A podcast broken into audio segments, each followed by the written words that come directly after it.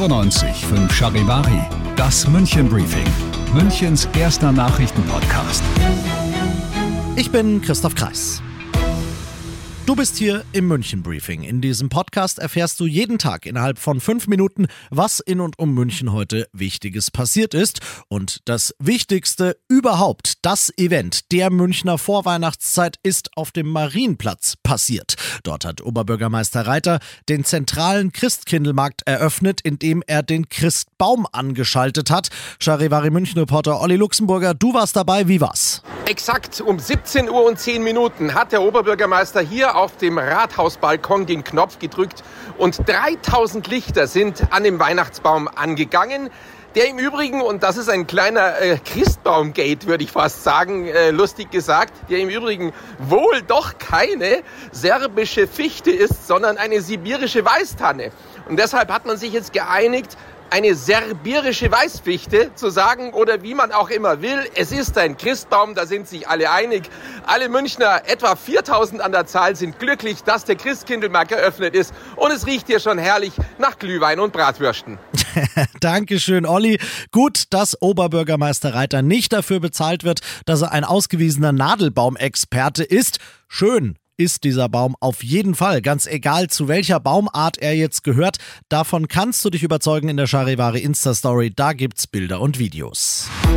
Die Stadt lässt den ehemaligen Galeria Kaufhof am Stachus räumen, schon wieder, muss man sagen. Eine hartnäckige Gruppe von Obdachlosen hat dort nach einer ersten Räumung im Oktober erneut ihre Schlafstätten eingerichtet, die kommen jetzt weg. Das klingt erstmal so, als wäre die Stadt herzlos, aber im Fall dieser Gruppe ist es so, dass Streetworker vom Sozialreferat sie schon öfter auf die Hilfsangebote und die Übernachtungsplätze hingewiesen haben, die es in München gibt. Diese Angebote werden bislang aber ignoriert. Oberbürgermeister Reiter sagt, das sind Menschen in größter Not. Klar helfen wir da, aber einfach irgendwo das Lager aufschlagen geht halt auch nicht. Die Räumung sei da halt leider das letzte Mittel. Weil die aber wohl auch dieses Mal nur kurzfristig helfen wird, arbeiten die Stadt und die Polizei jetzt parallel an einer langfristigen Lösung für den Stachus. Du bist mittendrin im München-Briefing und wie du es gewohnt bist, nach den ersten München-Themen schauen wir, was war in Deutschland und der Welt heute wichtig. Die im Grundgesetz verankerte Schuldenbremse soll für 2023 ausgesetzt werden. Das Bundeskabinett hat heute auf das Haushaltsurteil aus Karlsruhe letzte Woche reagiert und einen sogenannten Nachtragshaushalt beschlossen. Es geht um Kredite in Höhe von 45 Milliarden Euro, die nachträglich mit der Schuldenbremse in Einklang gebracht und so rechtlich abgesichert werden sollen. Denn das Geld ist fest verplant geplant oder zum Teil sogar schon ausgegeben, etwa für die Opfer der Flutkatastrophe im Ahrtal, für die Energiepreisbremsen oder für die Prämien, die Unternehmen für klimafreundliche Investitionen bekommen. Nach dem Kabinett muss jetzt noch der Bundestag Ja sagen, denn der muss für eine Aussetzung der Schuldenbremse eine Notlage feststellen. Das geht nur mit einer Zweidrittelmehrheit oder anders ausgedrückt nur mit der Union. Die will gründlich prüfen, ob der Haushalt wirklich in einem Zustand ist, der das Aussetzen der Bremse nötig macht und Grüne und SPD wollen die ganze Bremse mittelfristig reformieren. Seit vier Tagen herrscht jetzt Feuerpause im Gaza-Krieg. 58 Geiseln der Hamas sind seitdem freigekommen. Bei der Freilassung weiterer Geiseln gibt's jetzt Berichten zufolge aber Probleme.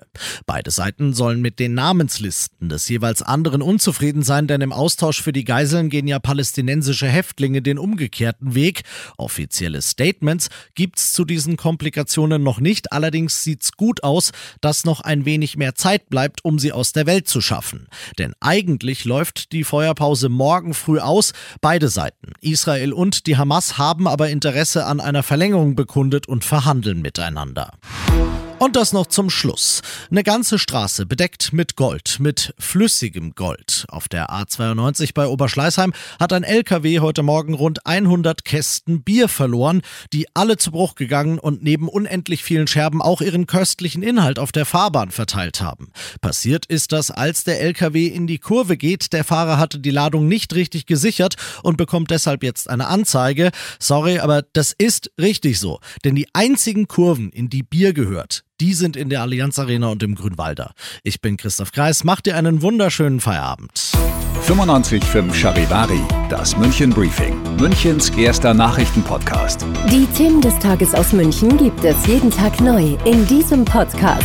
um 17 und 18 Uhr im Radio und überall da, wo es Podcasts gibt, sowie auf charivari.de.